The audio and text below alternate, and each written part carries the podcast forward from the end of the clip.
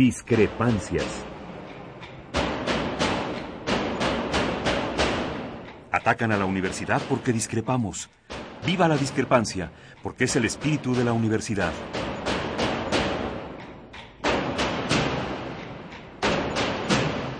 Martes de Discrepancias. Conducen Miguel Ángel Velázquez y Mariana Suárez.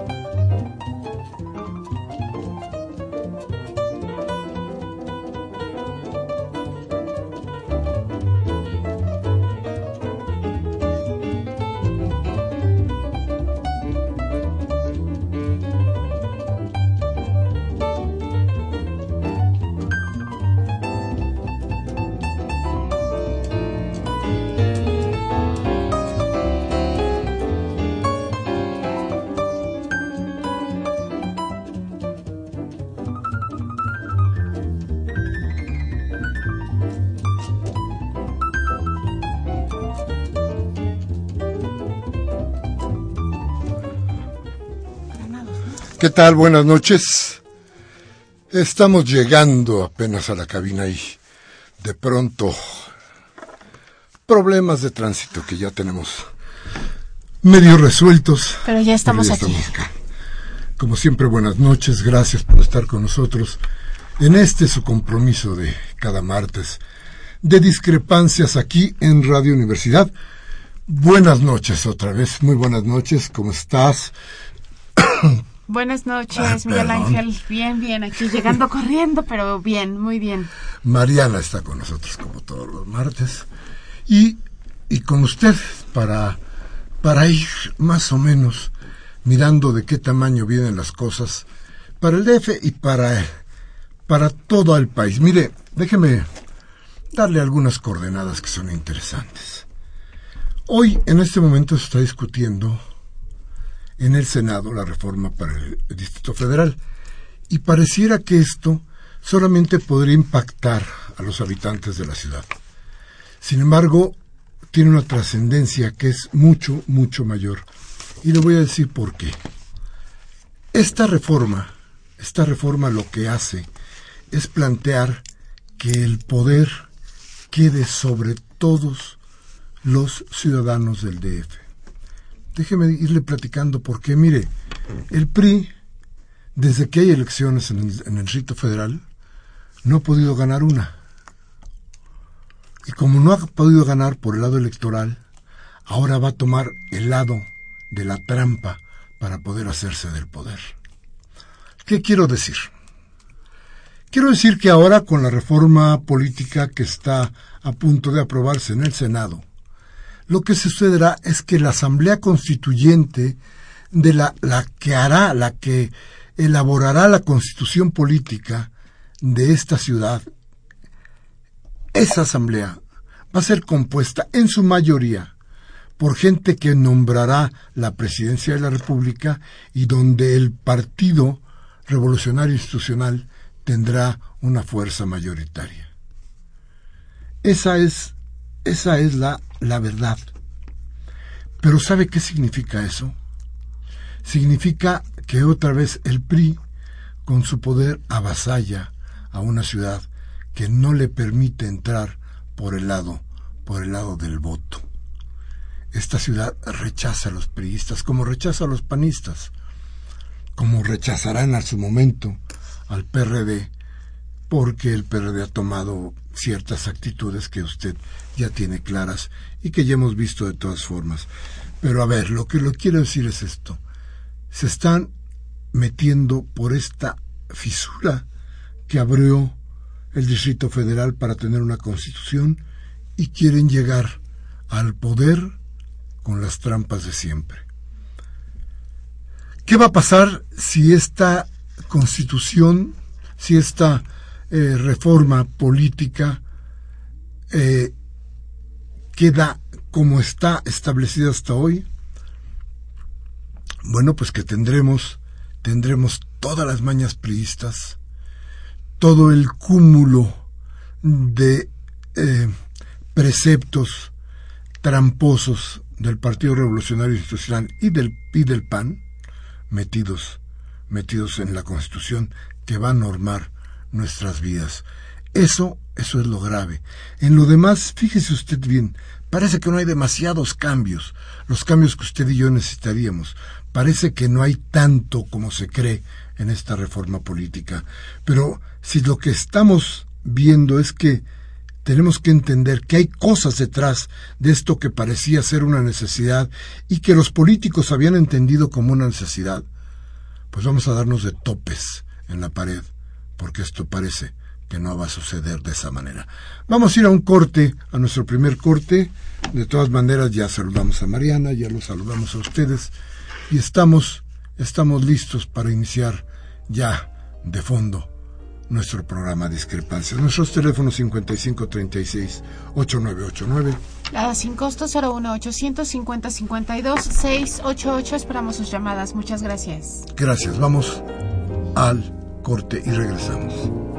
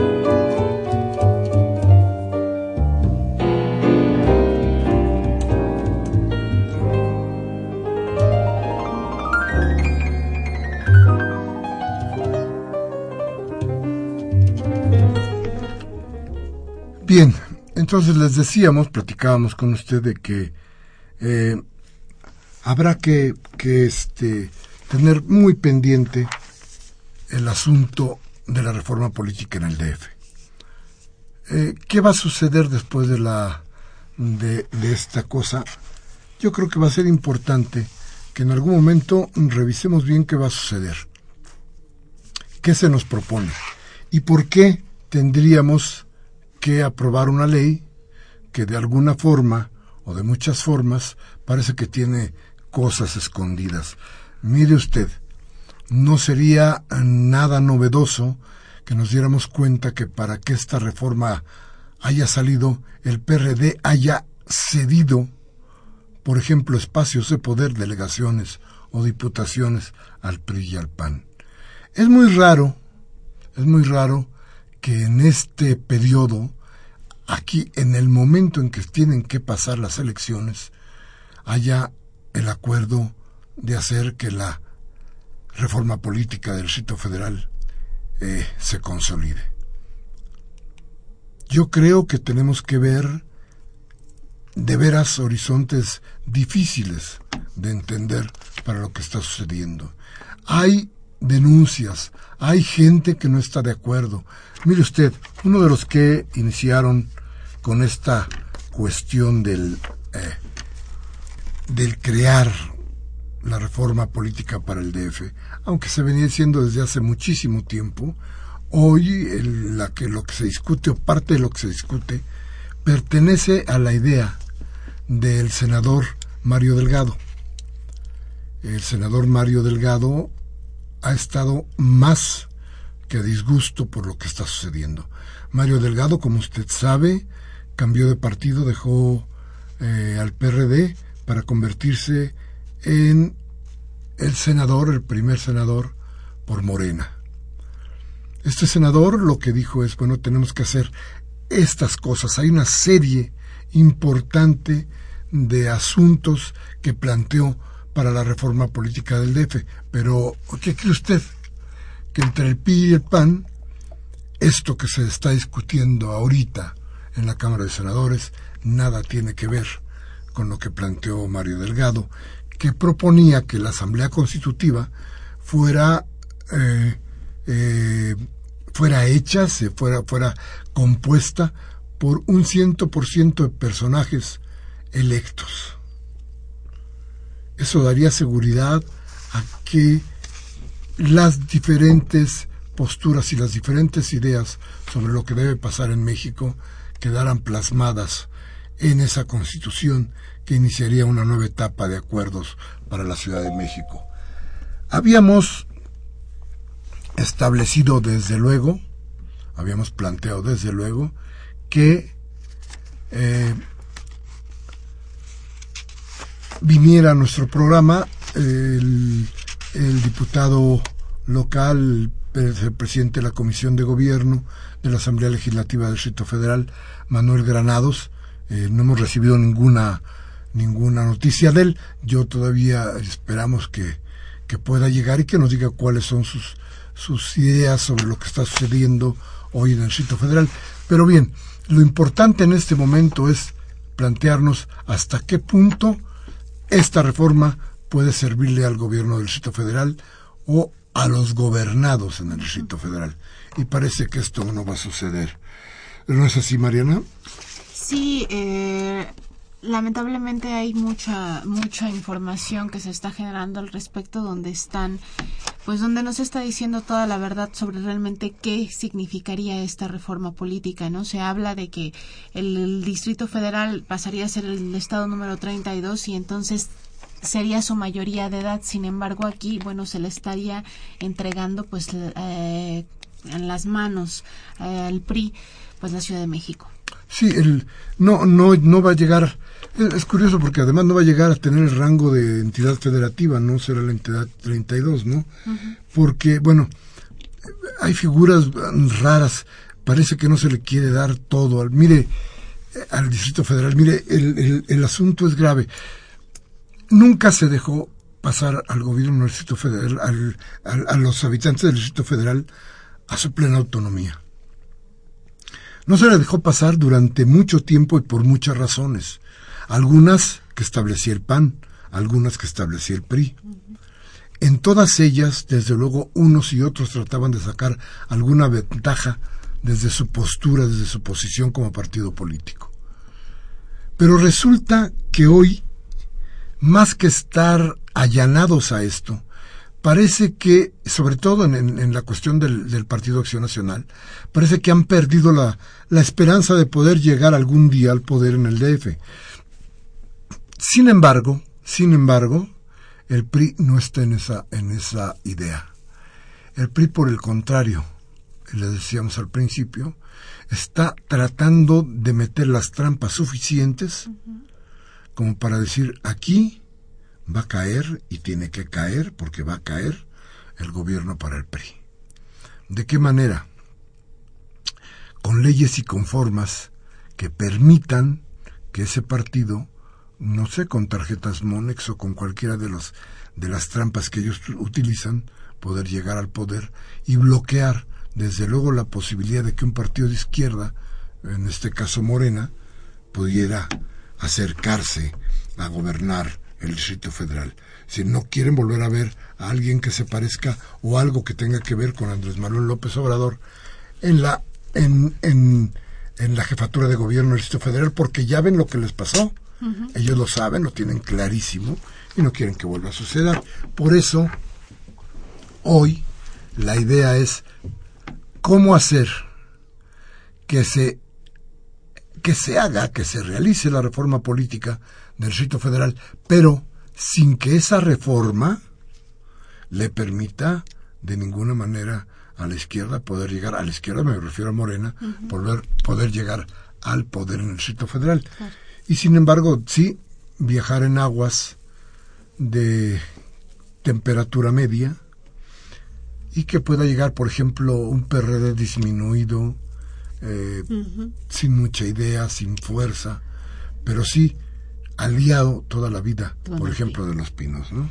Aquí se habla de que el 60% de, la, de los constituyentes, es decir, de las personas que redactarían esta constitución, serían elegidos eh, en urnas, digamos, y 40% serían designados. Entonces, esto significaría que el PRI tendría una representación de 32% y por ello una capacidad incluso de veto en la conformación de la primera constitución de la Ciudad de México.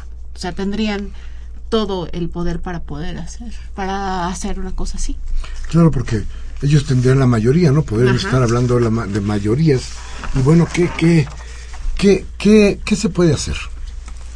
Bueno, si, si la reforma va como la están planteando hoy, entonces tendría que haber de veras una, un despertar ciudadano, una protesta ciudadana para que esto no se consumara en términos de lo que se está proponiendo yo creo que existen los, las, eh, ¿qué digamos? Las facultades por parte de los ciudadanos para decir no queremos este defecio.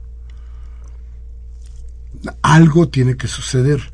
Es decir, no hay una consulta previa hacia la Ciudad de México, hacia los habitantes de la ciudad, para que digamos esto sí es lo que queremos o no es lo que queremos. ¿Por qué no lo tienen que imponer de esa manera? Y parece que tal es un miedo a perder el DF que justamente están haciendo esto, ¿no? Claro, eso es lo más grave. Pero, pero lo que, lo que tenemos que tener muy en cuenta, en realidad lo que nos debe preocupar es que el rumbo de la ciudad no cambie. Y eso es lo que está en juego. Entonces, vamos a pensar dos veces más en lo que está pasando en el DF y vamos a seguir con ustedes después de un corte. Nuestros teléfonos 55368989. La sin costo 01 850 52 688. Vamos al corte y regresamos.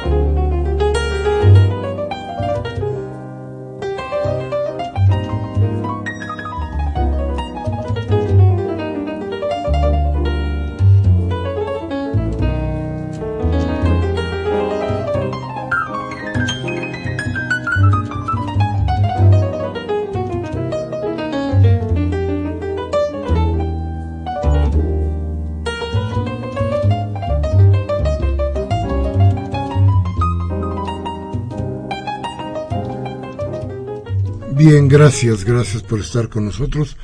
Gracias por atender a nuestro programa y desde luego gracias por tener conciencia para nuestro país, que eso es lo más importante entre nosotros. Y hablando de eso, déjeme decirle algo. Vino, nos, nos encontramos hoy a la entrada del programa a una, a una persona, una llamada que no falta todos los martes en discrepancias, la llamada de la señora Cárdenas, que hoy no nos llamó porque hoy nos trajo un escrito y una invitación. Este, Margarita, ¿nos quieres decir cómo sí, la invitación es para el próximo viernes 8 de mayo. Eh, es el foro del pueblo mexicano ante la partidocracia y el proceso electoral 2015, donde plantea votar, no votar, boicotar una elección. Y bueno, de lo que se trata en este foro del pueblo ante la partidocracia es de, de generar conciencia entre, entre la población para poder platicar de estos temas, de saber cuáles son los, los candidatos, saber eh, hay por quién votar, cuál es la legislación electoral, cuáles son las propuestas ciudadanas y entonces que haya una mayor eh, interacción entre, entre lo que se viene el próximo 7 de junio y mayor información para toda la, la gente, ¿no? Va a haber una serie de, de de mesas desde las 3 de la tarde a las 8 de la noche y esto va a ser en la sede del Sindicato de Telefonistas ubicado en Serapio Rendón número 71 en el segundo piso en la colonia San Rafael. Eh, y bueno, se, se, se espera que, que, pueda asistir mucha gente. Iniciarían desde la, como les mencionaba, desde las, desde muy temprana hora hasta la, en la noche, ¿no? Toda esta serie de, de, de, de foros, de mesas, de ponencias.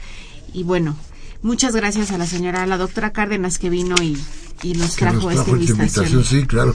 Esto, mire, usted puede conseguir mucha información sobre esto en el Consejo de Organizaciones Alternativas Coatl. Y le voy a dar una dirección de internet para que se comunique con ellos o para que vea usted de qué se trata, que es www.coatl.mx. Yo creo que ahí puede usted conseguir bastante información.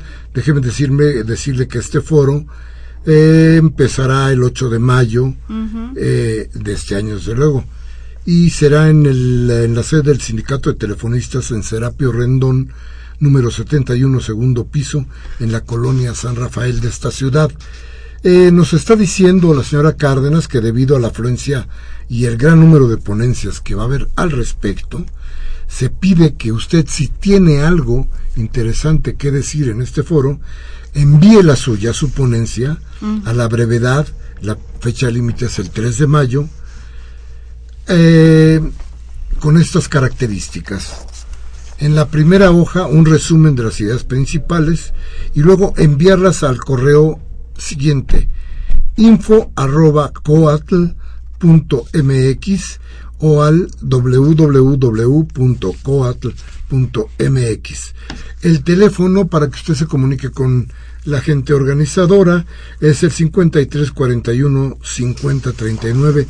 Ahí puede usted tener comunicación con la señorita Angelina González, que le va a proporcionar a usted la información necesaria para que siga eh, o para que pueda usted participar en este foro eh, del pueblo mexicano ante la partidocracia y el proceso electoral 2015 eh, y los temas, se los repetimos, partidocracia y proceso electoral, Instituto Nacional Electoral.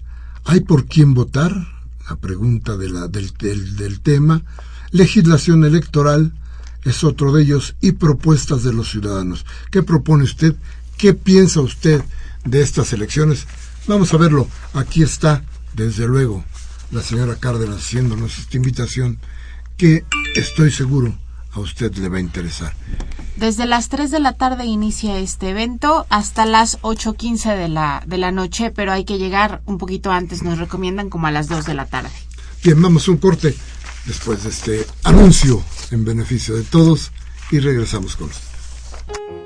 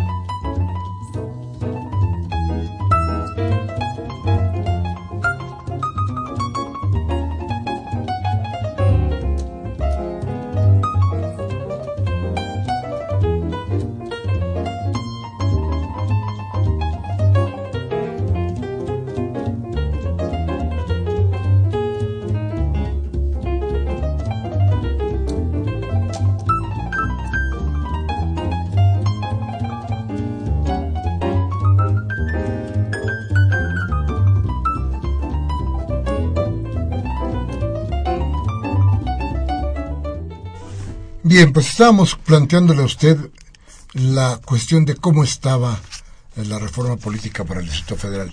Y bueno, y hay cosas que son interesantes, hay que resaltarlas. Mire, hace unos días, no mucho, el presidente de la Comisión del Distrito, de la Comisión del Distrito Federal del Senado, que es, decíamos a usted, eh, Mario Delgado, dijo que el proyecto de esta reforma, que inició sus discusiones en el Senado, en el mismo Senado, tiene o encierra una trampa a favor del PRI, como les decíamos a ustedes, por la forma en que elegirá a la Asamblea Constituyente, porque le da una sobre representación.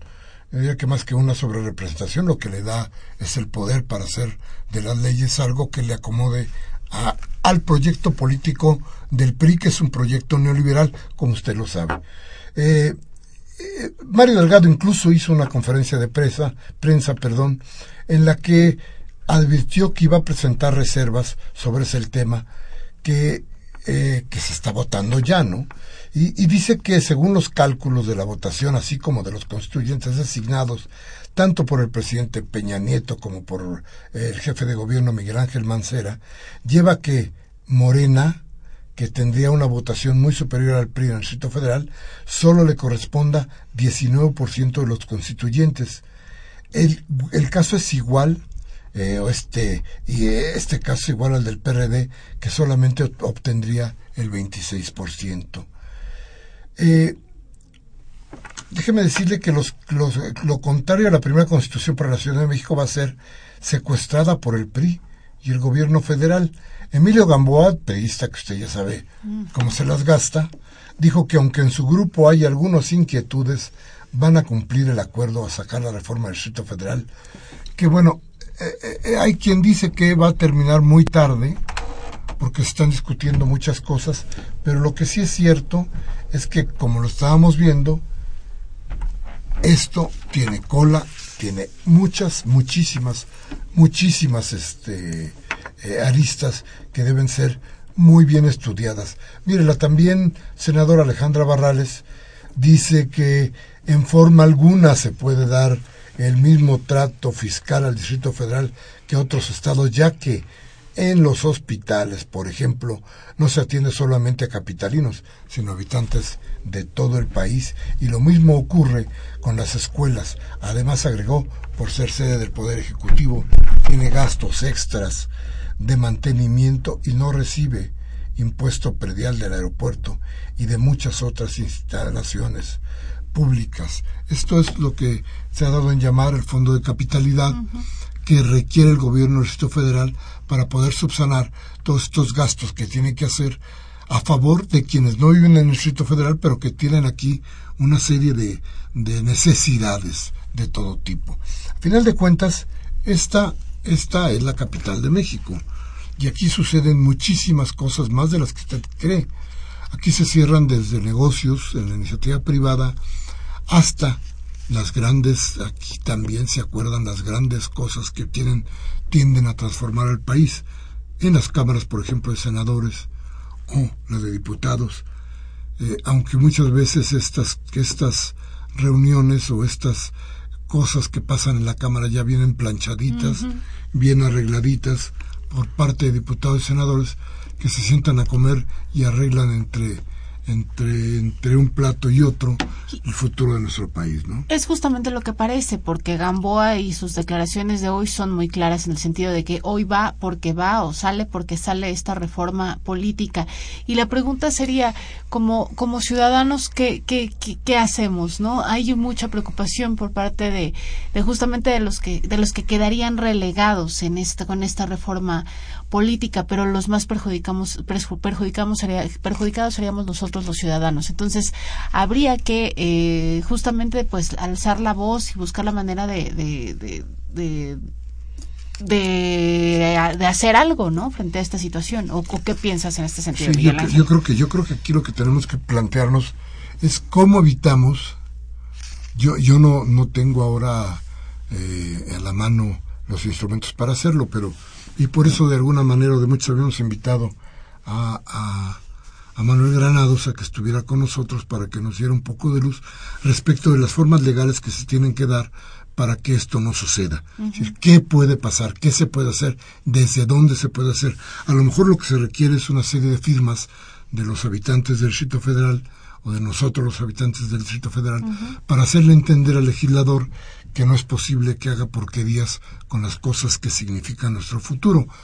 Eh, sin embargo, eh, yo creo que Manuel Magranados va a estar muy atento a lo que puede pasar en el Senado, aunque nada puede hacer, ¿no? A final de cuentas, este, ser un testigo de piedra, o no sé en qué ande, pero a final de cuentas no llegó para respondernos, y no a nosotros, a final de cuentas, a quien le responde es a usted. Pero no llegó porque, porque, porque no sé por qué no llegó. Este sería otro reflejo también, Miguel Ángel, de cómo hay dos PRDs. Un PRD que está aquí en la Ciudad de México y otro PRD más que planchado con el PRI eh, a nivel federal, ¿no?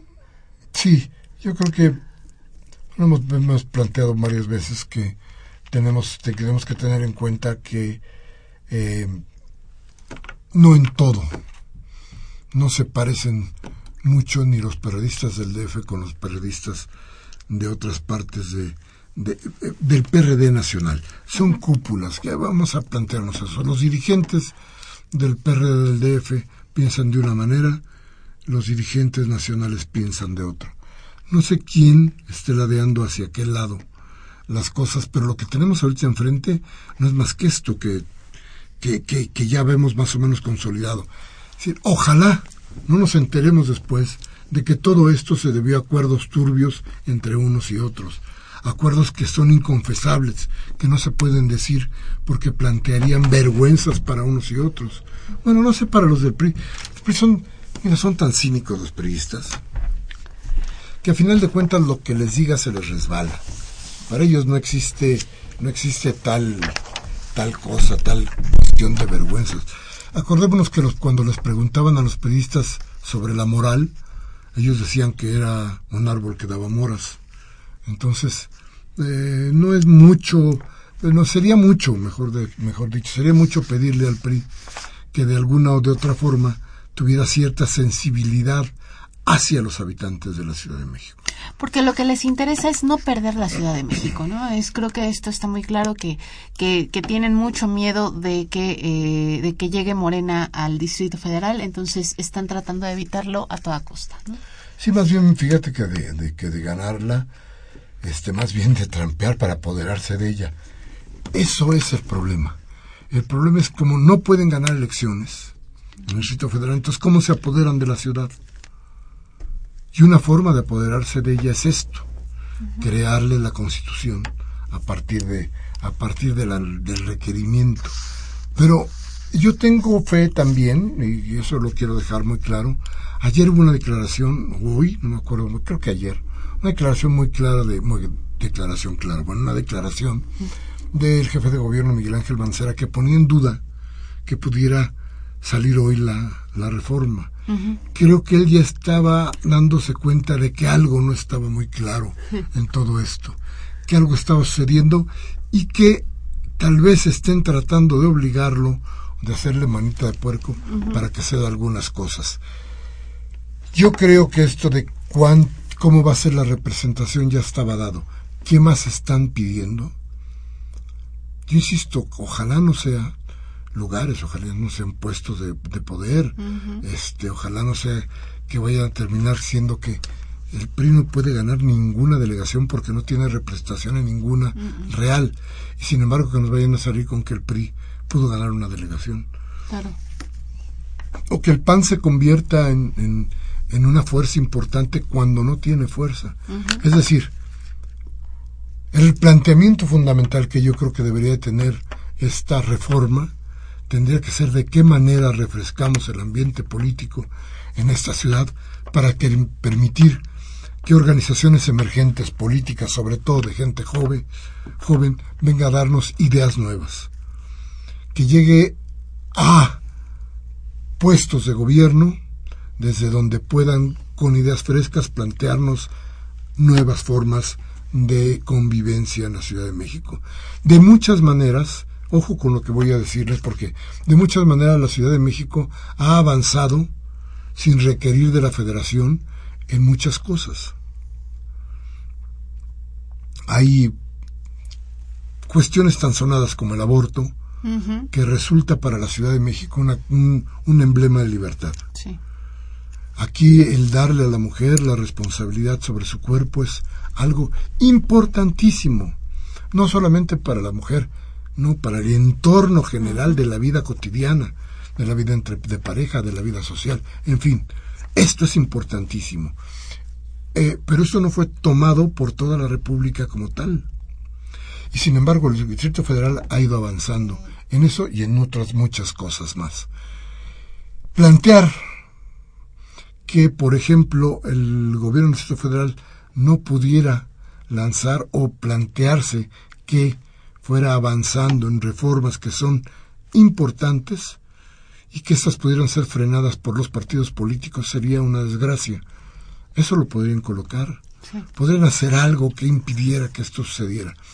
Por eso yo creo que si algo pudiera ser importante es que hubiera la apertura suficiente para que los grupos políticos jóvenes, las formaciones de gente que aún no conocemos, pero que seguramente está preparada, tiene, tiene todas las aptitudes para lograr alguna o muchas formas de entendimiento político logren llegar al poder de alguna o de otra forma, como, como diputados locales, como delegados, como las formas nuevas que se van a dar dentro del gobierno delegacional. En fin, pero esto nos hace falta. Lo que requerimos son nuevas formas. Requerimos que los ciudadanos no tengan tanto problema para, para ser, es decir, me refiero a los ciudadanos a los que no tienen partido, a los sin partido que puedan llegar a ser candidatos sin todos los, los obstáculos que les ponen hoy la ley. Que las organizaciones puedan llegar sin tanto problema a plantear cuáles son sus formas de pensar y su oferta política hacia la población, no como hoy, que carecemos de, ofertas políticas, pero estamos llenos de lodos. Y claro, Mariana, lo que sucede es bien sencillo. Como no puedes criticar mi forma de pensar, criticas el moño de mi camisa o de mi corbata, o criticas mis zapatos o mis relojes o mis viajes o, mi vida privada. Porque lo que no tienes es cómo criticar mis ideas porque no tengo ideas. Claro. Entonces nos tiramos lodo personal, ¿no? Es decir, tú eres visco y tú eres loco, ¿no? Eso es lo que está hoy en la palestra política, pero no es lo de fondo. ¿Dónde están las propuestas que a nosotros nos deberían de interesar? Pues no existen. Claro. No existen, no están. No, y además eh, casos como el de Xochitl Galvez en Miguel Hidalgo, ¿no? Donde donde una vez más, pues una persona que ni siquiera tiene credencial de elector puede llegar a ser candidata, ¿no? Es, son cosas que uno no, no alcanza a comprender. ese caso es bien interesante, es muy, muy emblemático, por muchas razones. Pero déjenme decirles una interesante. Xochitl Galvez no tenía ni la menor idea de querer ser delegada. El PAN no tenía ni la menor idea de plantearse que Xochitl Galvez fuera su candidata pero ante la premura y la escasez de candidatos, no tenía quién, decidieron, pues tráetela, métela, trampeala. Viviendo en Hidalgo, ¿no? Claro, con una credencial de Hidalgo porque lo que ella quería era competir por la gubernatura de Hidalgo, a final de cuentas. Hoy eh, le cambiaron el destino. Creo que no va a pasar nada, creo que a final de cuentas eh, cualquier otra oferta, incluso la de Razú, que es un desastre, puede ser mejor que la que tiene o la que plantea eh, eh, eh Xochitl Galvez. Y digo que porque es mejor por una sola razón. Razú, a quien no me parece que pudiera ser un buen gobierno, pero bueno, ahí está. Razú conoce cuando menos la delegación. Sí, porque estuvo muy cerca de Víctor Hugo Romo, que, que esta, es, era su secretario de, gobierno. Sí, pero, pero, pero, pero Xochitl Galvez ni eso tiene. No. No conoce la delegación y no la va a conocer en esta, en esta, eh, ¿cómo se llama? En esta campaña. Así es que eh, ya tendremos tiempo y forma de poder ir analizando qué está pasando en las...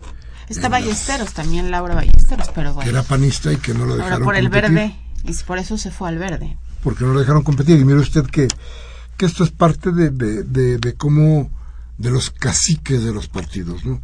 Ahí quien no lo dejó pasar fue Federico Doring, que ha sido el eterno chapulín del PRI, y cuando no es eh, eh, diputado local es diputado federal, y cuando no es diputado federal es, es local, y cuando no lo que sea, total, la cosa es seguir cobrando, ¿no? Claro. Entonces, bueno, ¿qué nos queda con todo esto? Nos queda volver a repensar qué va a pasar en la Ciudad de México, qué tiene que suceder, pero cuál es la obligación de nosotros como personajes dentro de la vida cotidiana de la ciudad más importante de este país para hacer que las cosas aquí pasen de mejor manera. Vamos a ir a un corte. Rapidísimo, nuestros teléfonos 55 36 8989. La da sin costo 01 850 52 688. Regresamos de inmediato.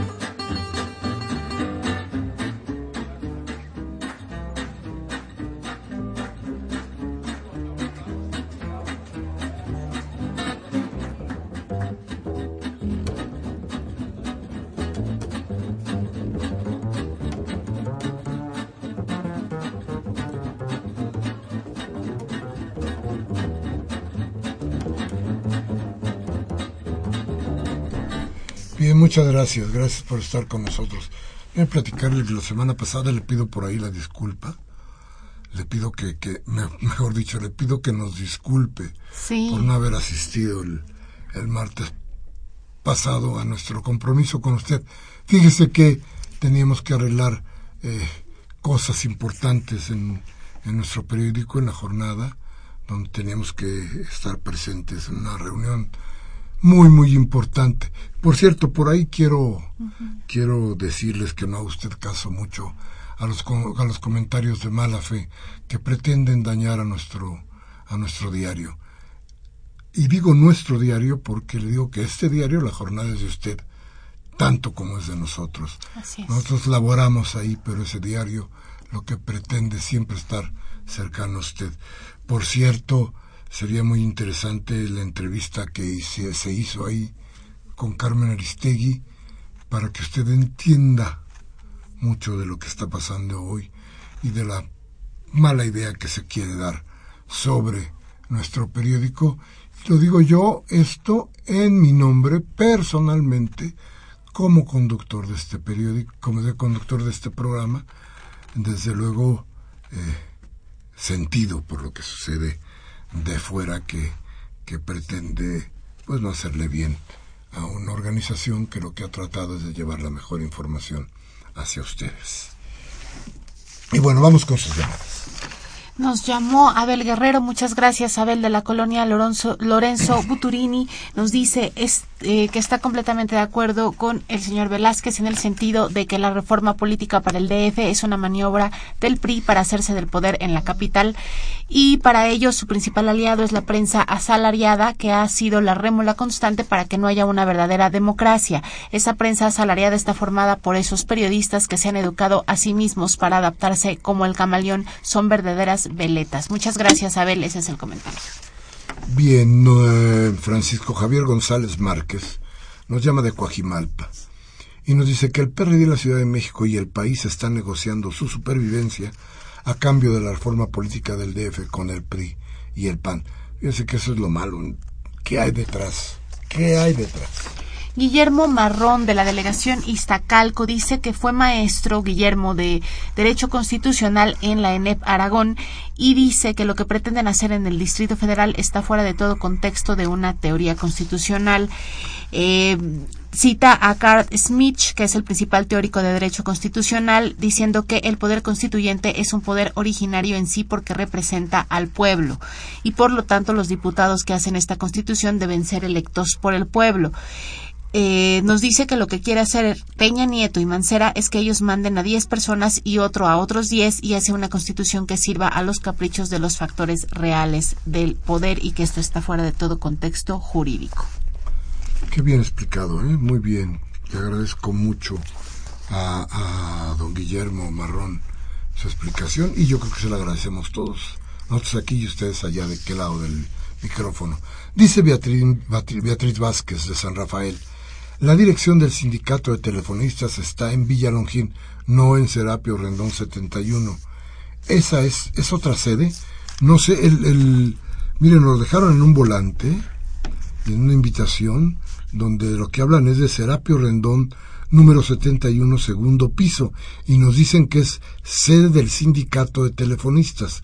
Eso es lo que tenemos nosotros aquí en registrado. Pero de todas maneras, tiene usted ya eh, mm, las las direcciones electrónicas que le voy a repetir eh, son, Mariana. Info arroba coalt.mx y www.coalt.mx y también hay un teléfono el 5341 5039 con la señorita Angelina González para cualquier duda sobre este foro. Bien, usted ya tiene el teléfono, pregunte ahí y seguramente quedarán sus sus dudas perfectamente bien claras. Francisco Mendieta de Tultitlán nos dice que también la maquinaria del PRI ha echado a andar un sistema, una forma de atraer el voto de las personas, pero ya tienen todos sus datos porque ya cuentan con credencial de elector, tarjeta de circulación y se llena una hoja, donde uno solicita una calcomanía que ellos dan y con ella permiten que los coches y las personas que dio esos datos puedan circular ahí en el municipio. Esta es la denuncia que hace Francisco en Tultitlán y eso asegura el voto. Y así las personas ya cuentan con los datos y absorben ese voto, nos dice Francisco Mendieta. Silvia Vargas de Tlalpan dice, bueno, muchas gracias, doña Silva, Silvia, y le mando desde acá un fuerte, fuerte saludo. Rubén Pinto de Catepec dice que aquel que reciba una dádiva por su voto es un traidor a la patria, porque por culpa de ellos estamos como estamos. Muchas gracias por su reflexión, Rubén. Eh, María García de la delegación Benito Juárez dice, le gustaría que cuestionaran la existencia de tantos partidos. Ya sabemos que todos son hijos del PRI y del PAN. Aunque perdiera el PRI de todos modos de todas maneras ganaría, porque todos son los hijos del PRI y del PAN. Para María, el único partido en realidad que contiende contra este partido es el de Morena. Ella no sabe por qué México es el único país que tiene tantos partidos y por qué nunca se habla sobre ello y por el presupuesto millonario de estos partidos realmente podría usarse para la educación y para los hospitales. Mire, María, déjeme decir una cosa. Primero, el partido más antiguo que teníamos en México era el Partido Comunista. Eh, parte de la inspiración del constituyente del 17 tenía que ver mucho con los partidos de izquierda. Tiene usted razón en que los partidos de hoy todos son lo mismo y déjeme decirle por qué. Porque han sido avasallados por las fórmulas del, del capitalismo y del dinero. A final de cuentas, todos los partidos están en un mercado, ya no están, ya no están dentro de las ideas. Están metidos en un mercado en el que solo lo que buscan es cómo ganar más dinero, no cómo ganar la trascendencia política en México. Ese es el problema. Pero déjeme decirle que sí, haremos un programa largo sobre este asunto y déjeme decirle algo, yo creo que vamos a tener un interesante invitado después para que nos hable sobre datos personales, que yo creo que va a ser una cosa muy interesante, ya verá usted. Agustín Mondragón de La dice que si el Congreso Constituyente del DF lo van a conformar los mercenarios de los partidos políticos que nos gobiernan, le digo al radio escucha que no será una constitución política del DF, esto nos dice Agustín, sino una reglamentación para que los vendepatrias y traidores sigan manteniendo a ocho millones de mexicanos en una voraz explotación y Mancera abrió las puertas para que entre la dictadura de Enrique Peña Nieto conformada por el PRI, PRD, PAN y PBEM, y entonces quedaremos peor que como estamos ahora. Eso nos dice Agustín. Eh, Manuel Munguía, don Manuel, ¿cómo está? Nos llama de Iztapalapa.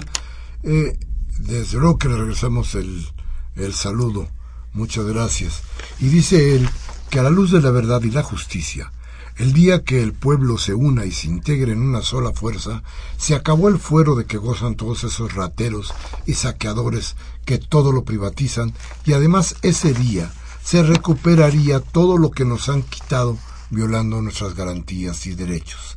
Ante esta obtusa y ridícula campaña electorera en la que sobran las descalificaciones y depredaciones entre criminales, delincuentes, truanes y rofianes, no se ve claramente una propuesta seria, justa y pacífica que lleve a la nación a un cambio a favor del pueblo mexicano a más de tres decenios de neoliberalismo rapaz. Gracias, don Manuel. Manuel Munguía de Iztapalapa. Mm, es el mismo también, don. Manuel, nos volvió a llamar y nos dice que cada vez son menos las personas que van a votar en estos comicios, que son 63 millones de mexicanos que no asistirán a emitir su voto y que él eh, piensa que será más del, más del 75% de los 83 millones de votantes empadronados y que cada vez es más fácil para los ideólogos del federalismo electoral como el señor Lorenzo Córdoba y su séquito de partidos llenos de políticos políticos traidores, representantes de un sistema de despojo, robo y saqueo a ultranza. Ya basta de minorías corruptas, no, ya basta que minorías corruptas nos destruyan con su fascismo a este país. No hay que votar por esos partidos que nos han traicionado. Es lo que nos sigue comentando don Manuel. Muchas gracias. Y doña Karen Dam, a quien le mandamos un abrazo y un beso, desde luego en la Miguel Hidalgo, dice el escenario catastrófico que plantea, que planteó, plantea el servidor dice en la reforma del DF solo va a pasar si lo permitimos, que seguramente sí lo vamos a permitir, como siempre, y todo lo que nos pasa es porque lo permitimos. Bien, pues muchas gracias, gracias por estar con nosotros, gracias por haber acudido a este llamado de los miércoles, esta cita con ustedes en los miércoles, en los martes de discrepancias. Gracias. Nos vemos el próximo martes sin falta. Muchas gracias, Mariana. Muchas gracias a, aquí nos vemos el siguiente martes. Yo, como siempre, les digo, les pido, si lo que hemos hablado aquí le sirve a usted de algo, por favor, tómese un café con sus amigos. Hable de lo que aquí hablamos. Platique de nosotros y de las ideas que aquí usted vierte. Pero si no, si no le interesa, cámbiele a Televisa o a Radio Fórmula para que ahí, ahí le cercenen la voluntad. Este 28 de abril de 2015, en discrepancias, Humberto Sánchez Castrejón en los controles técnicos, Emanuel Miranda en la asistencia de producción y Elena Hernández en la producción. A todos gracias y a usted buenas noches.